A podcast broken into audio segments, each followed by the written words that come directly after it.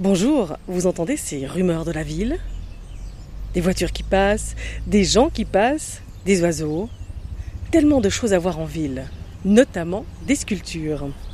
Depuis que la ville est ville, elle se part de sculptures pour séduire et tenir ses citoyens et ses touristes. Lausanne l'illustre parfaitement avec ses 300 œuvres sur son territoire. Comme un musée à l'air libre, la ville expose les créations de ses contemporains, à chaque époque des sculptures qui racontent l'ère du temps. Art en ville est offert par le service de la culture. On vous propose cette balade sonore qui témoigne aussi de l'engagement culturel de la ville de Lausanne, du canton de Vaud ainsi que de plusieurs entités privées et semi-privées. Grâce à eux, ce patrimoine est à la portée de toutes et tous. Et nous, usagères, usagers de la ville, nous avons le privilège de nous promener au gré des œuvres dans ce musée à ciel ouvert. Et si on découvrait Lausanne sous le signe des animaux? Il y a de sacrées bestioles. Non, non, rien à voir avec les pigeons, les moineaux, les rats d'égout et autres chats et chiens citadins. Ensemble, nous allons aller à la rencontre d'un taureau ailé, d'un crapaud princier et bien d'autres encore.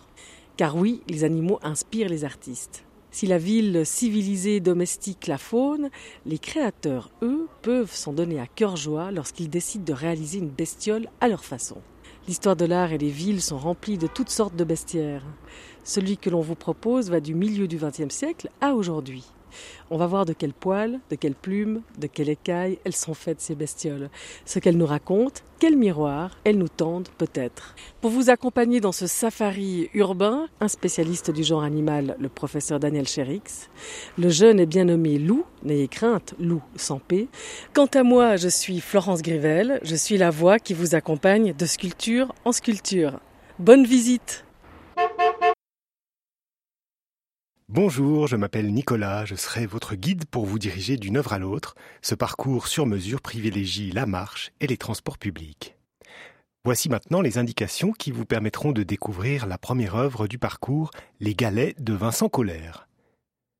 Rendez-vous à l'arrêt de bus du pont de Chailly en prenant le bus numéro 7 en direction de Puy-Valvert. À l'arrêt du pont de Chailly, prenez le passage piéton qui se trouve sur votre droite en descendant du bus. Traversez la route, puis prenez à gauche, après le passage piéton, vous vous dirigez vers la Migros de Chailly. Devant la Migros de Chailly, montez l'avenue de la Vallonnette qui se trouve sur votre gauche et arrêtez-vous au numéro 12.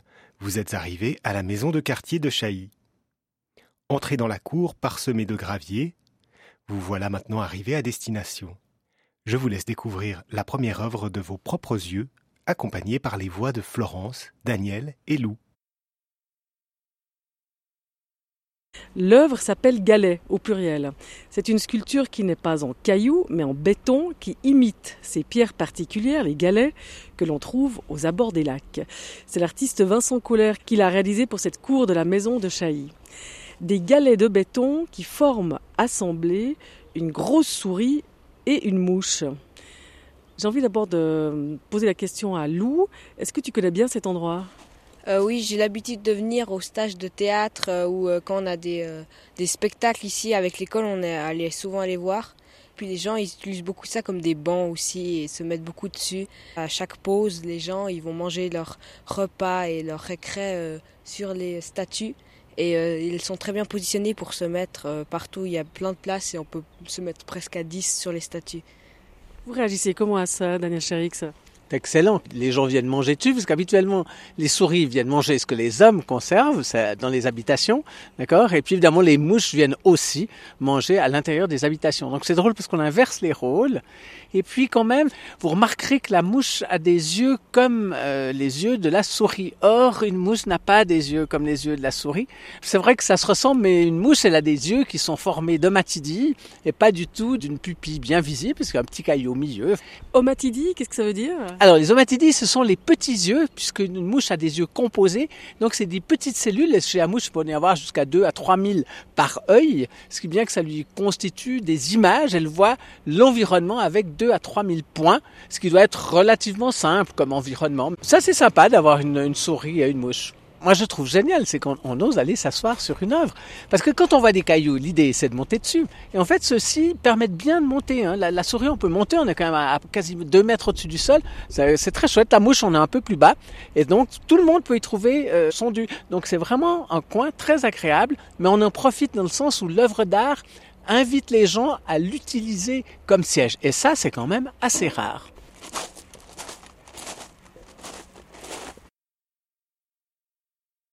Pour rejoindre la seconde œuvre du parcours, le crapaud de Bourg est la princesse d'Ignazio Betua.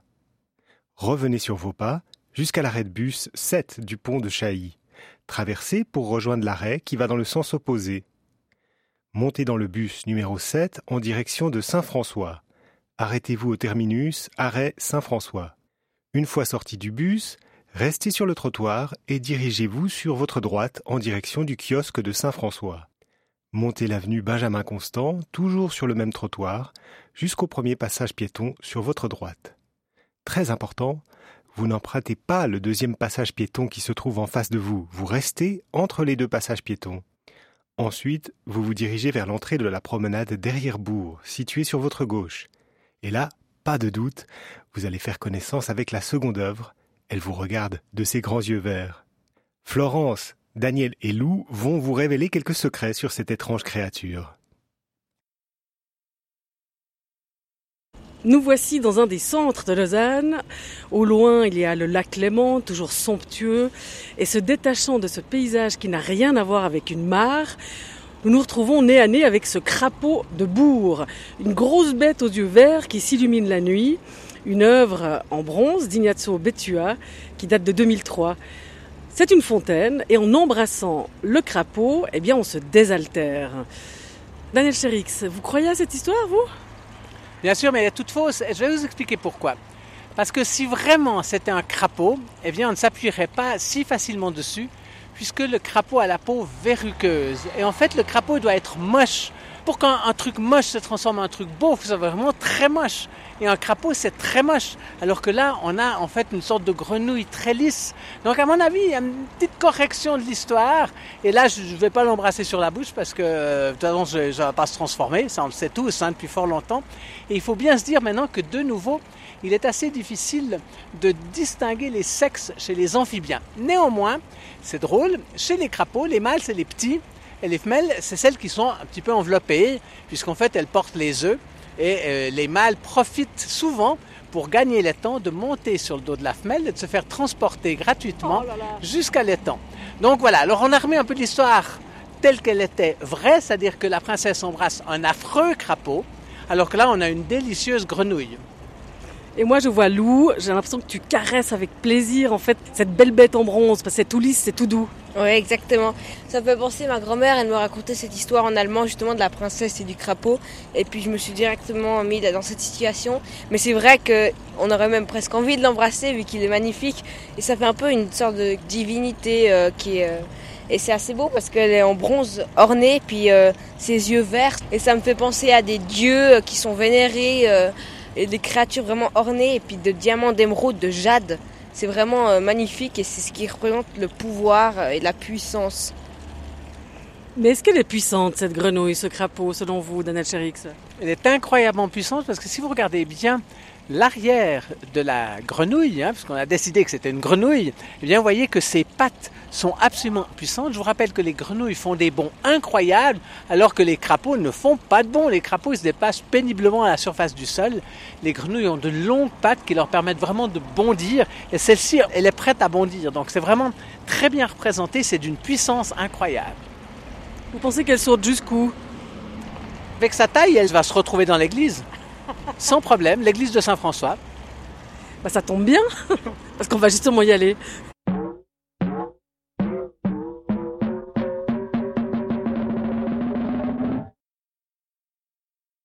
Pour vous rendre à la troisième œuvre du parcours, les Uccellini d'Ignazio Betua. Retournez sur vos pas jusqu'à l'arrêt de bus de Saint-François, exactement au même endroit d'où vous venez.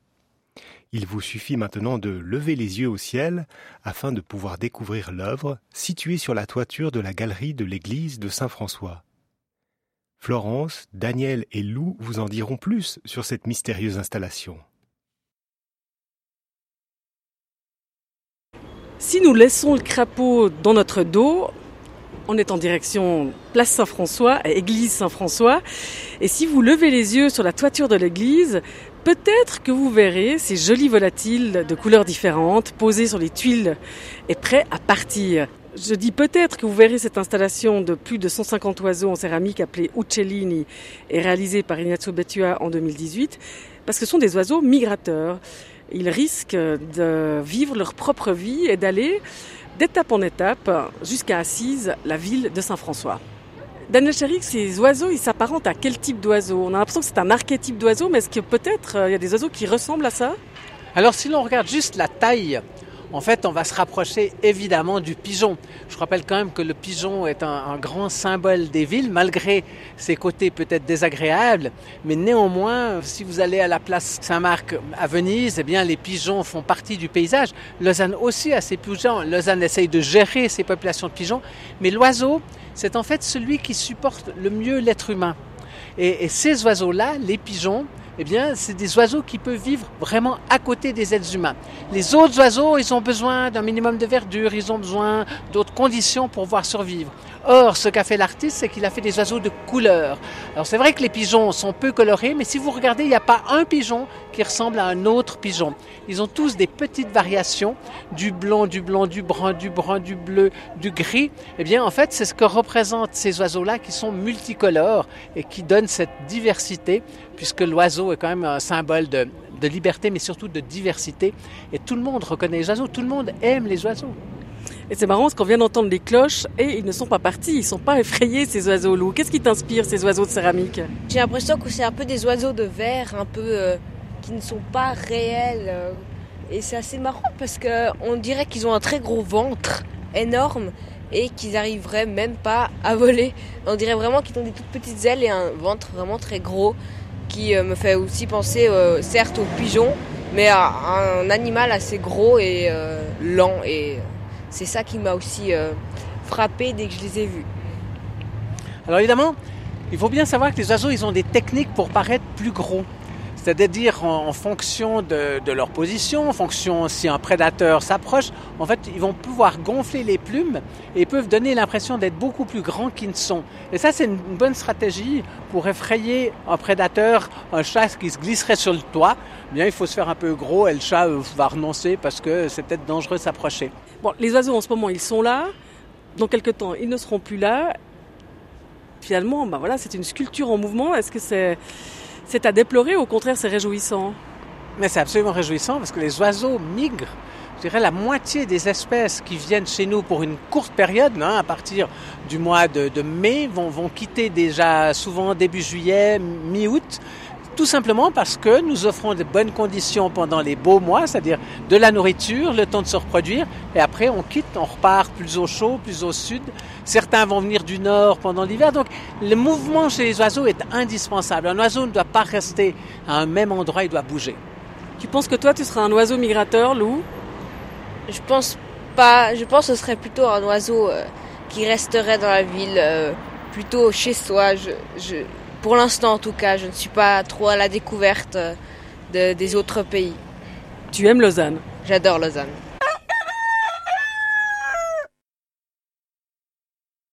La quatrième œuvre du parcours est un mutant héraldique sculpté par Gaspard de Lachaud.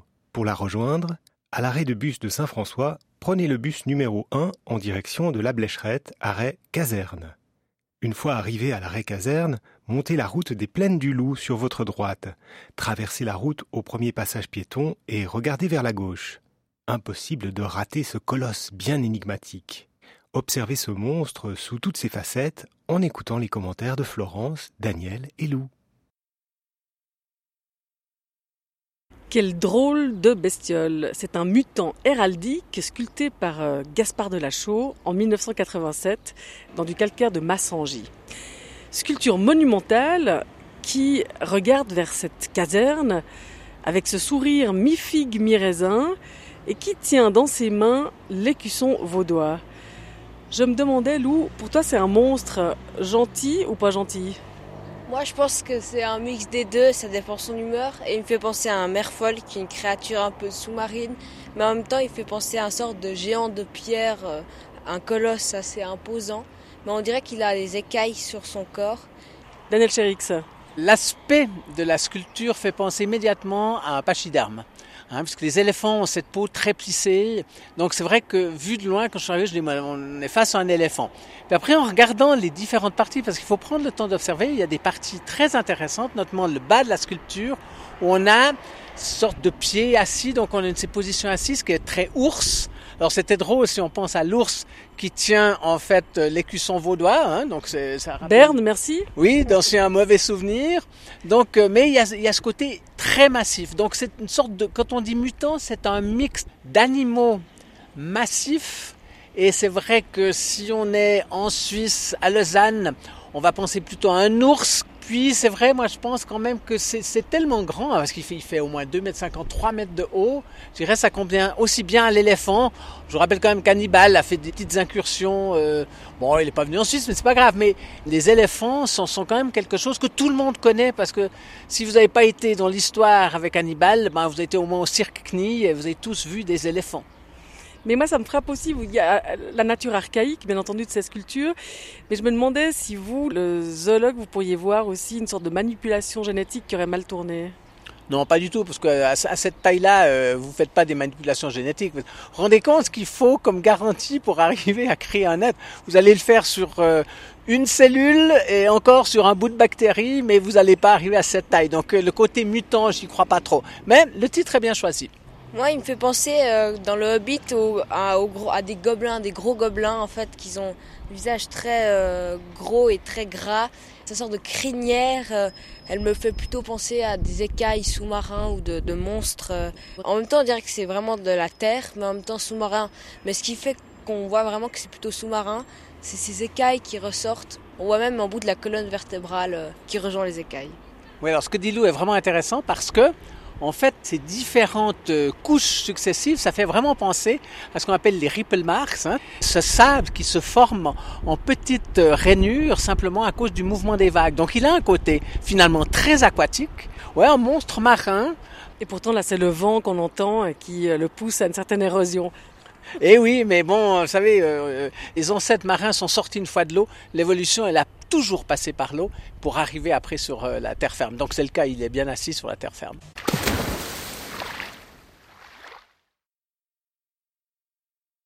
Pour rejoindre le taureau de Saint-Luc d'Édouard Marcel Sando depuis votre position, c'est très simple. Descendez la route des Plaines du Loup jusqu'au premier passage piéton. Traversez la route et restez toujours sur le même trottoir pour descendre la rue de la Pontaise devant vous. Après quelques dizaines de mètres, au numéro 33 de la rue de la Pontaise, une créature ailée vous attend. Je ne vous en dirai pas plus. Par contre, Florence, Daniel et Lou, eux, vous y emmènent.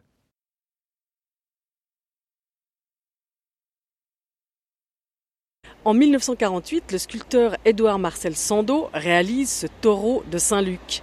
Un taureau ailé, accroupi contre le flanc de cette église.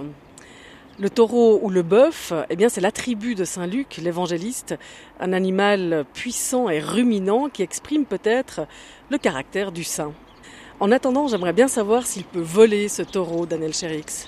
Oui, c'est la question qu'on doit se poser. En fait, ce truc-là ne volera jamais. Et je vais vous expliquer pourquoi. Quand vous regardez le taureau, ce qu'on sait que le taureau a une puissance énorme au niveau de la nuque. Elle est très bien représentée sur cette sculpture qui est hyper réaliste. En revanche, si vous voulez attacher des ailes, je vous rappelle quand même que les oiseaux, ils ont une ceinture scapulaire sur lesquelles s'attachent les ailes, mais ils ont le bréchet devant, c'est-à-dire qu'ils ont une puissante pièce devant sur laquelle les ailes vont pouvoir répondre et s'articuler et on va attacher les muscles. Là, le pauvre, il n'y a rien. Il va se casser la gueule. Désolé, je pense que ça volera jamais. Et on a beaucoup imaginé de mythes. Hein. On fait des chevaux volants, la licorne vole. On a toujours imaginé que des gros animaux pouvaient voler. Mais non, des gros animaux sont beaucoup trop lourds pour voler. Les seuls mammifères qui volent, c'est des petits écureuils. Et au lieu de voler, ils ont juste une sorte de drap, hein, c'est le wingsuit hein, des écureuils euh, finlandais, et ils peuvent se jeter d'un arbre. Donc au lieu de s'écraser par terre tout de suite, ils arrivent à faire un vol, on va dire à peu près à 45 degrés, s'accrochent au tronc, ils remontent un bout et refont comme ça. Mais je dirais faire voler des pièces pareilles, c'est totalement illusoire. Ça fait sourire Lou. Mais toi, qu'est-ce que tu penses alors de cette sculpture? Moi, je la trouve très belle. Ça me fait penser à un lion un peu ailé. euh. Et ce qui est marrant, c'est que ça fait vraiment le symbole de la paix, et de la force, de la victoire. Et ce qui est marrant, c'est que c'est pile après la guerre qu'il y a cette statue et ça fait aussi penser un peu à ça. Puis après, c'est sûr qu'avec les ailes, on voit un peu l'église et le saint. Et en même temps, c'est une créature assez euh, puissante et féroce. Mais on dirait qu'elle a l'air triste. Ça peut être triste, un bœuf ou un taureau? Oui, sauf qu'il va pas forcément s'asseoir dans cette position. Est-ce que Lou dit est tout à fait correct? En fait, l'arrière-train est beaucoup plus de type lion que de type bœuf. Mais c'est vrai aussi que avec la forme de l'aile, il y a une très grande tranquillité, enfin, je dirais une sorte de voilà de paix. Et c'est peut-être euh, c'était ce que voulait exprimer le, sculpteur. Ça a un côté tout à fait magnifique. Imaginons qu'il peut quand même voler, ce taureau ailé.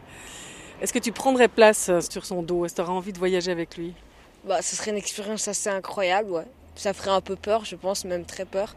Puis je, je sais pas s'il y aurait beaucoup de la place, mais sa nuque est extrêmement grande, donc je pense qu'il y aurait de la place. Et puis s'accrocher aux cornes et voler comme dans Harry Potter. Ça me trouble d'imaginer que Saint Luc, qui est le saint patron euh, des peintres, soit incarné par euh, voilà un taureau ailé qui va de toute façon se casser la figure. Qu'est-ce que ça vous inspire, Daniel Chéric C'est donc un échec? Pas du tout. C'est que les artistes ont de l'imagination. C'est que les artistes eux-mêmes volent dans leur tête, dans leurs idées, dans leurs représentations. J'ai passé mon enfance à venir à l'église et ce taureau pour moi, c'est un copain. C'est quelqu'un que je connais depuis fort longtemps.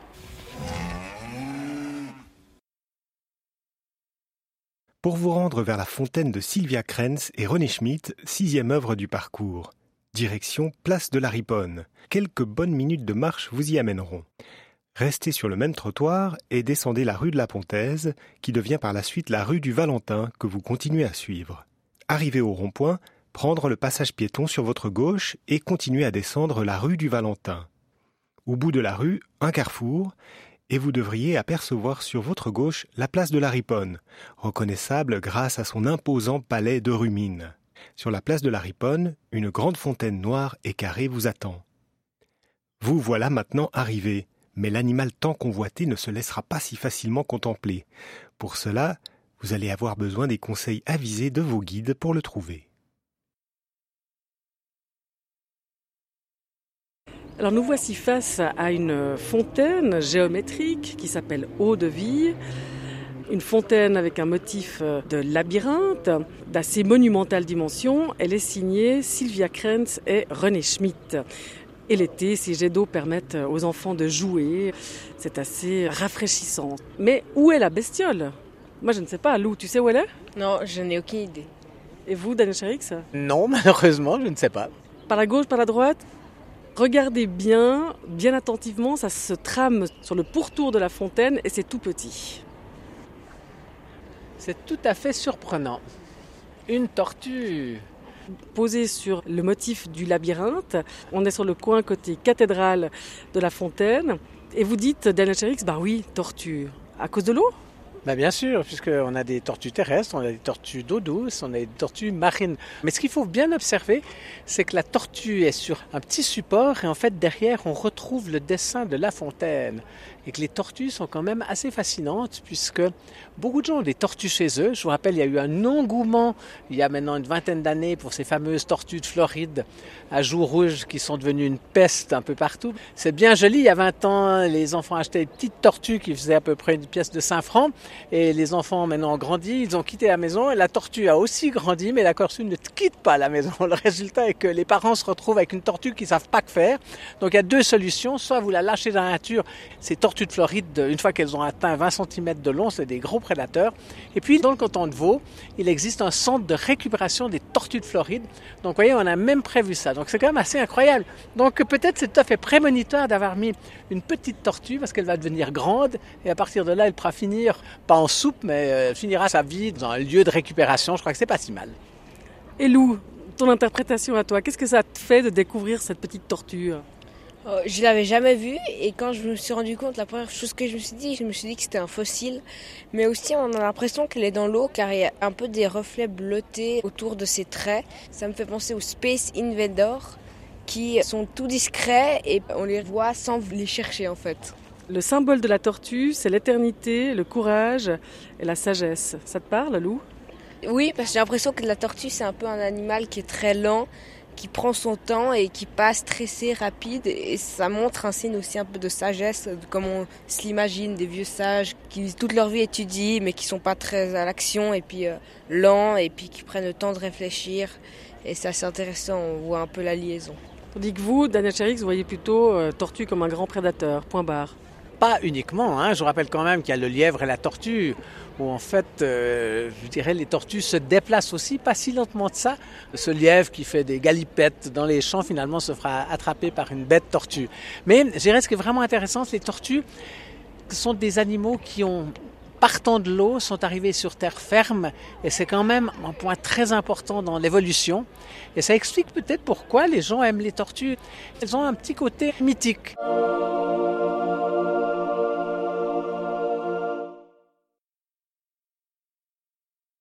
Pour aller rendre visite à la femme renarde de Zarich, septième œuvre du parcours, vous vous positionnez de façon à avoir la petite tortue de la grande fontaine dans votre dos et vous descendez la rue de la Madeleine. Ce faisant, vous allez déboucher sur la place de la Palue. Depuis la fontaine de la place de la Palue, descendez la rue du Pont. Arrivé à la rue centrale, vous traversez la route, puis prenez sur votre gauche et remontez la rue centrale. Si vous levez le nez, vous allez apercevoir un grand pont, le pont Bessières. Continuez à marcher en sa direction, mais sans passer dessous. Arrêtez-vous juste avant le giratoire. Et là, à droite, sur un petit monticule composé de pavés, trône une créature fascinante. Je cède maintenant la parole à Florence, Daniel et Lou pour quelques explications savoureuses sur cette mystérieuse renarde. Une femme renarde perdue dans ses pensées, assise sur ses marches, une valise à côté d'elle, cette sculpture de Zarich en ciment polychrome, eh bien j'avoue que je n'ai jamais vu si cette femme renarde s'apprête à partir ou si elle vient d'arriver. Mais peut-être ce ne sont pas du tout des questions que vous vous posez. Par exemple, toi Lou, qu'est-ce que tu penses? Alors moi c'est une statue que j'aime beaucoup, elle m'inspire pas mal et je trouve que dans un milieu urbain comme ça c'est hyper intéressant. Et euh, on dirait vraiment qu'elle pense et qu'elle rêve. Et, ça me fait penser aussi à, un film que j'ai vu, euh, Monsieur Fox, qui est un très beau film, euh, un peu animation en papier. Et ça fait vraiment penser à ça, et très tranquille et paisible. C'est très inspirant et dans le lieu aussi, elle est très bien placée et je trouve que c'est vraiment magnifique. J'ai toujours cru que c'était plutôt un loup qu'un renard. Et là, que répond Daniel Cherix faut regarder un peu la forme de la tête et des oreilles qui nous font quand même penser beaucoup plus à un renard. Hein. Je rappelle que le renard il a une tête relativement large hein, et les oreilles sont plutôt sur le côté. Le loup a des oreilles plus euh, pointues et dressées sur la tête. En revanche, ce qui est vraiment très très intéressant, c'est d'avoir une femme renard. Parce qu'habituellement, on parle toujours de renard, goupil, etc. On y, met toujours à côté un peu, voilà, c'est un voleur, c'est un, un, malicieux, etc. La femme renard, là, elle réfléchit. Ce coude posé sur son genou, cette main le long de sa joue, et ça représente une histoire vraiment intéressante, parce qu'il y a fort, fort, fort longtemps, il n'y avait pas de renard en ville. Et puis je vous rappelle que la rage a été dans les années 1970-1980 euh, assez importante euh, dans toute la Suisse, et notamment dans le canton de Vaud. On a dû traiter, on a vacciné les renards, et comme ceci, les renards ont survécu.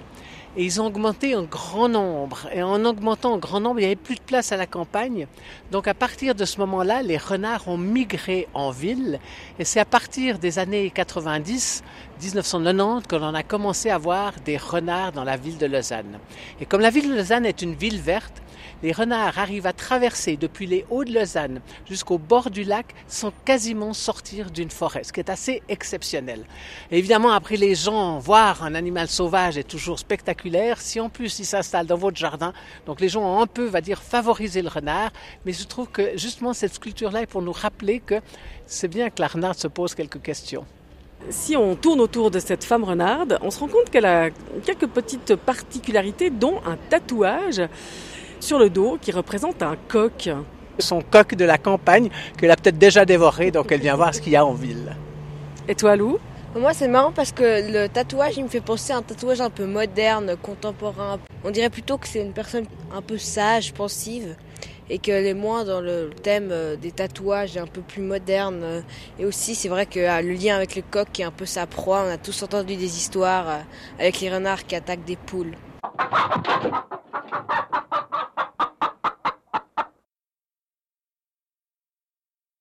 L'homme-cheval de Zaritch n'est pas éloigné de la femme renarde. Empruntez la rue du Flon. Après quelques mètres, vous allez apercevoir en hauteur une passerelle en métal qui relie deux bâtiments entre eux. Vous passez sous la passerelle et tout de suite après, vous regardez vers le haut sur votre gauche. Lorsque vous prenez la rue du Flon pour rejoindre justement le Flon, où nous allons découvrir la prochaine œuvre, sur votre gauche, dans la rue du Rotillon, sur une passerelle de l'îlot B, vous verrez peut-être l'homme cheval à la fleur rouge de Zarich, qui est accoudé à la balustrade. Si vous grimpez à la rencontre de cet homme cheval, vous remarquerez qu'il y a un escargot qui rampe sur son pied. Est-ce que ça c'est intéressant, Daniel Cherix C'est symbole de deux mondes, hein, deux mondes, deux vitesses, hein, puisque le cheval est caractérisé par une grande vitesse. À l'époque, c'était celui qui allait le plus vite avec un homme sur son dos. L'escargot transporte lui sa maison sur son dos, mais il est caractérisé par une très petite vitesse. Mais si vous mettez un escargot à l'échelle du cheval, ah, je ne parierais pas trop sur le cheval. Je pense que l'escargot irait beaucoup plus vite que ce que l'on voit habituellement. Une fois qu'on se retrouve euh, en contre-plongée de cet homme cheval, toi Lou, tu te dis mais c'est pas un cheval. On dirait vraiment un âne. Sa tête et son visage, vraiment, ça m'a vraiment fait penser à un, un âne. Donc la femme renard, d'abord tu pensais que c'était un loup, on t'a expliqué que c'était un renard, mais peut-être que là Daniel va te donner raison. Bah oui, je suis obligé de lui donner raison parce que ce sont en fait les proportions qui, vues depuis en dessous, si on est à côté, je pense qu'il va être cheval complètement, mais vu de dessous, comme ceci, moi je trouve qu'il a un côté âne, les oreilles sont grandes, les yeux bien de côté, donc les naseaux sont assez volumineux. Ouais, c'est un côté âne. Bon, on va pas vous mettre au coin hein, pour autant.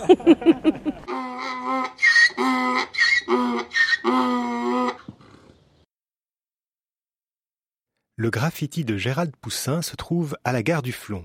Continuez sur la rue du Flon qui débouche sur la rue centrale que vous prenez cette fois-ci sur votre gauche. Passez sous le pont, reconnaissable à ses grandes arches, en continuant sur la rue centrale. Vous allez apercevoir une passerelle métallique qui surplombe la place de l'Europe. Rendez-vous au pied de cette passerelle et prenez à gauche l'entrée de la station de métro Lausanne-Flon. Entrez dans la station de métro, approchez-vous du hall principal qui donne accès aux voies, prenez à droite en direction des colonnes peintes de différentes couleurs, cherchez celle où vrombit un essaim d'abeilles, c'est une colonne bleue. La suite, par Florence, Daniel et Lou. Gare du Flon, station du M1 qui relie le centre de Lausanne à Renan par exemple.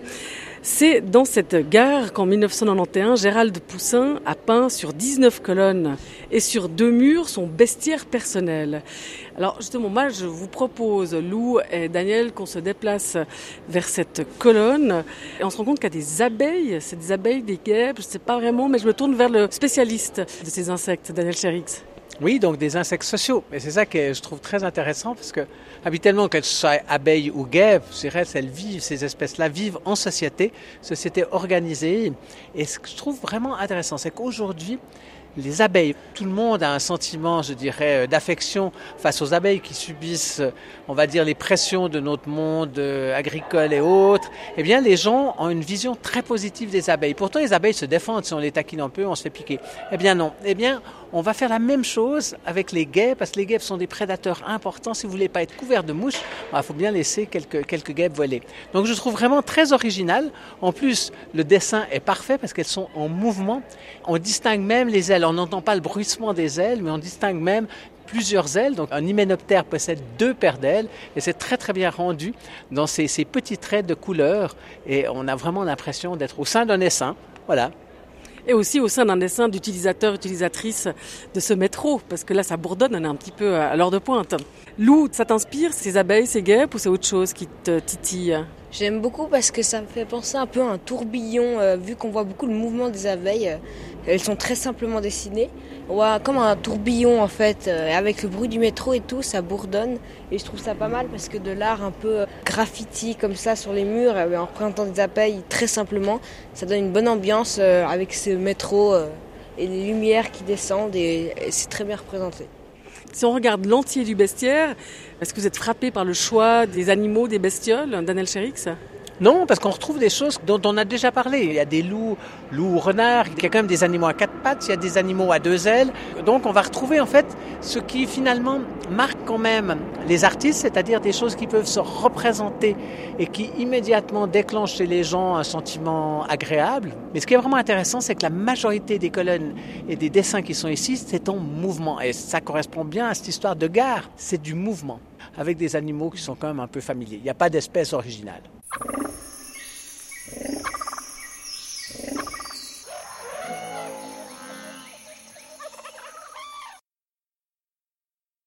Pour faire connaissance avec les poissons de Zarich, la dernière œuvre du parcours. Prenez le métro M2 en direction d'Ouchy, descendre à l'arrêt d'Hélice. À l'arrêt d'Hélice, prendre la sortie avenue de Cour.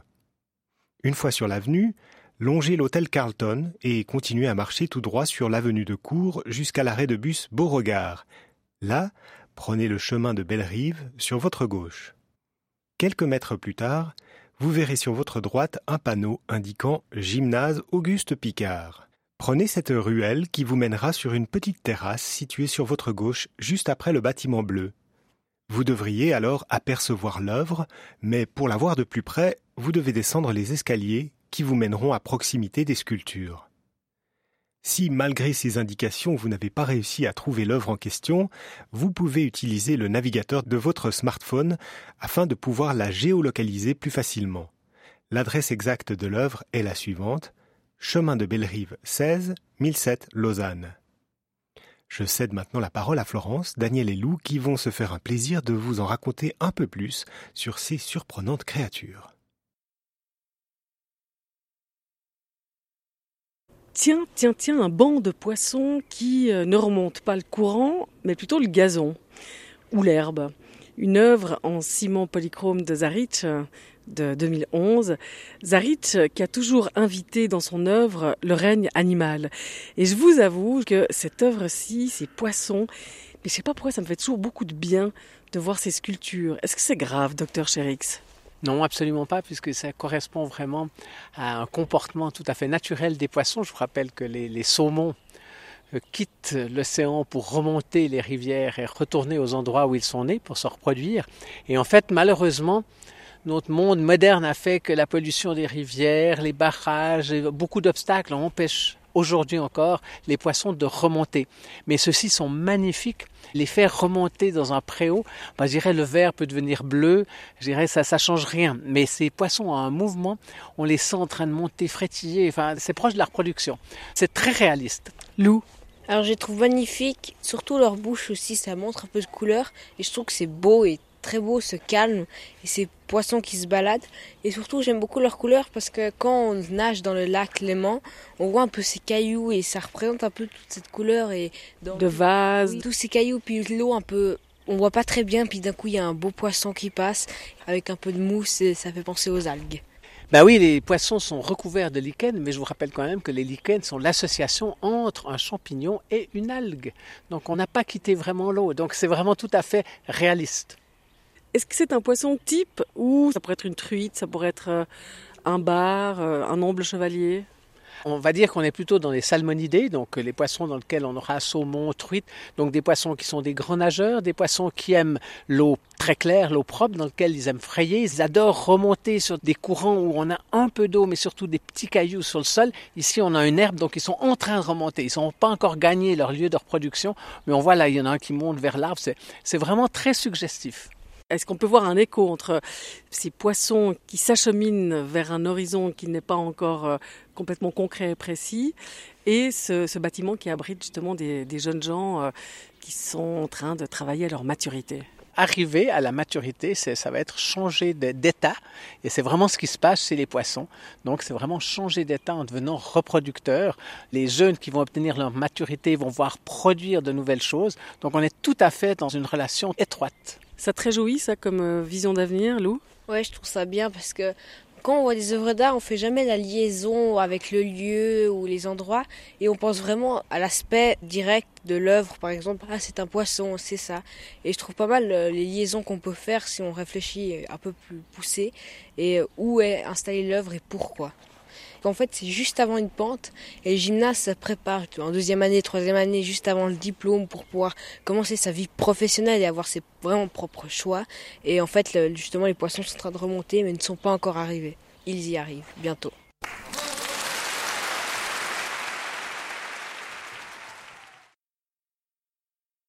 Voilà, la visite est terminée. Nous espérons que vous avez eu du plaisir à vous promener en notre compagnie.